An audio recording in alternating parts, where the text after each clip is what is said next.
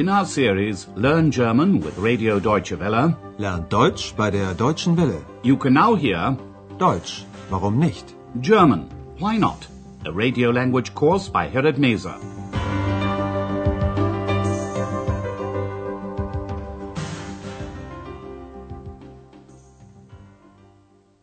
Liebe Hörerinnen und Hörer. Hello and welcome back. Today you can hear lesson 8. Woher kommst du? Where do you come from? In the last lesson, Ex told Andreas about her hobby. She studies human beings. Listen to this extract from their conversation again. Andreas uses the du form to speak to Ex. In the du form, the verb ends in st. Was machst du hier? Ich studiere. Was studierst du? Ich studiere Menschen. Aha, du studierst Menschen. Ex then repeats her answer, but in a slightly different way. She uses the ich form, the first person singular. In the ich form, the verb always ends in e. Ja, ich mache Studien. Ich studiere Menschen. During her studies, Ex has reached the conclusion that human beings are inquisitive, neugierig. Der Mensch ist neugierig. But as you may have already noticed, Ex is very inquisitive herself. Now you can hear five scenes that all take place in the breakfast room at the Hotel Europa. Afterwards, we'll let you into the secret of how Ex got to know Andreas. Listen to the first scene. Imagine a breakfast room with a lot of separate tables. What happens in this scene and who is involved? Guten Morgen. Guten Morgen. Morgen. Oh nein, Oh, warten Sie. Auweia. Alles kaputt. danke. Vielen Dank. Das ist sehr freundlich. Sehr freundlich. Hannah, who's the chambermaid at the hotel, drops a tray of plates. One of the guests helps her to pick up the pieces. Hannah thanks him and says, That's very kind. Danke. Vielen Dank. Das ist sehr freundlich. Ex says, All the crockery is broken. Kaputt. Auweia. Alles kaputt. Ex is enjoying the situation, so she stays for a while in the breakfast room. Because she's invisible, she can listen in to other people's conversations.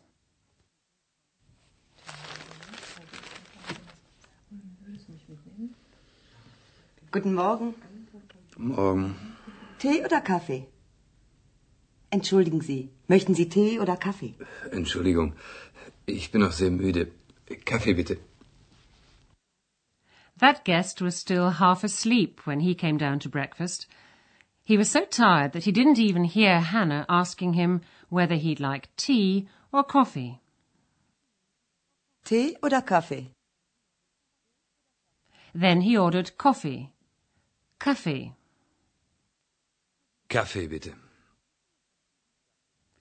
Listen again. What happens in this next scene? Guten Morgen. Guten Morgen. Wer ist das nur? Seltsam. Ja klar. Das ist doch. Entschuldigen Sie bitte. Ja, was ist? Sie sind doch Herr Türmann, oder? Ja. Äh, Und du? Ja, du bist doch. Ja, Stefan. Ach, Mensch, hallo. Wie geht's? Ach, That was Dr. Thurman, who by chance bumped into an old friend he hadn't seen for many years. Listen to the next scene. What does the man want? So, so. Sie sind also Journalistin und machen Reportagen. Ja. Interessant. Sehr interessant. Das ist sehr interessant. Ja, stimmt. Sagen Sie mal, was machen Sie da? Ach, recherchieren. Recherchieren, recherchieren, recherchieren, recherchieren, recherchieren.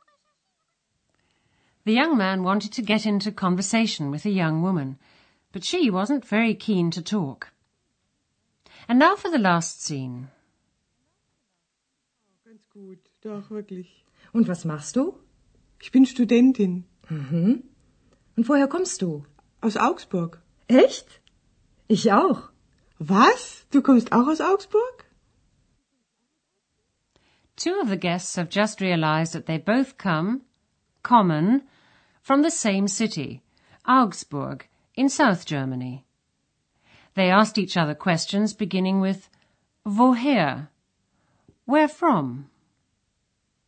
When Ex hears this, she decides to ask Andreas where he comes from. Andreas is at the reception desk and he isn't very busy, so Ex can ask her question right away. Andreas, woher kommst du? Ich komme aus Köln. Und du? Woher kommst du? Ich? Ich ähm, komme aus. Ähm, Andreas comes from Cologne. It's a long story, and we'll come back to that in a moment. Perhaps you noticed that Ex is rather embarrassed because Andreas has asked her where she comes from. Andreas did it to tease Ex. He knew that this question would make her feel awkward. To understand this, we have to tell you the story of how Ex got to know Andreas. One night, Andreas was sitting at home enjoying one of his favorite pastimes, reading.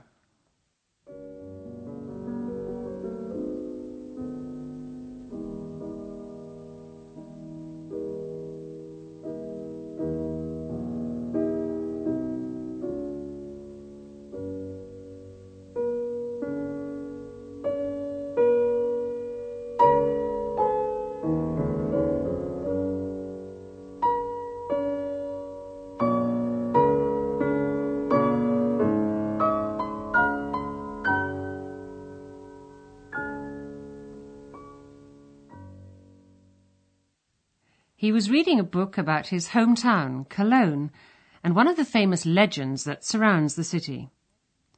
The Heinzelmännchen, little elf-like figures, used to come out at night and help the craftsmen finish their work. While the craftsmen slept, the Heinzelmännchen finished building Cologne Cathedral.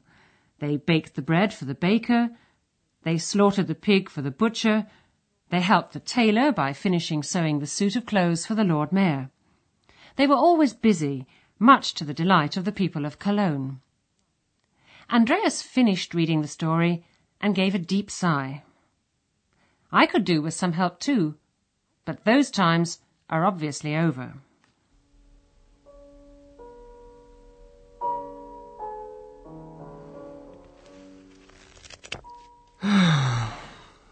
Ich möchte auch. Naja, das ist sowieso vorbei. Andreas hadn't quite finished making his wish when he suddenly noticed a strange noise. Hallo.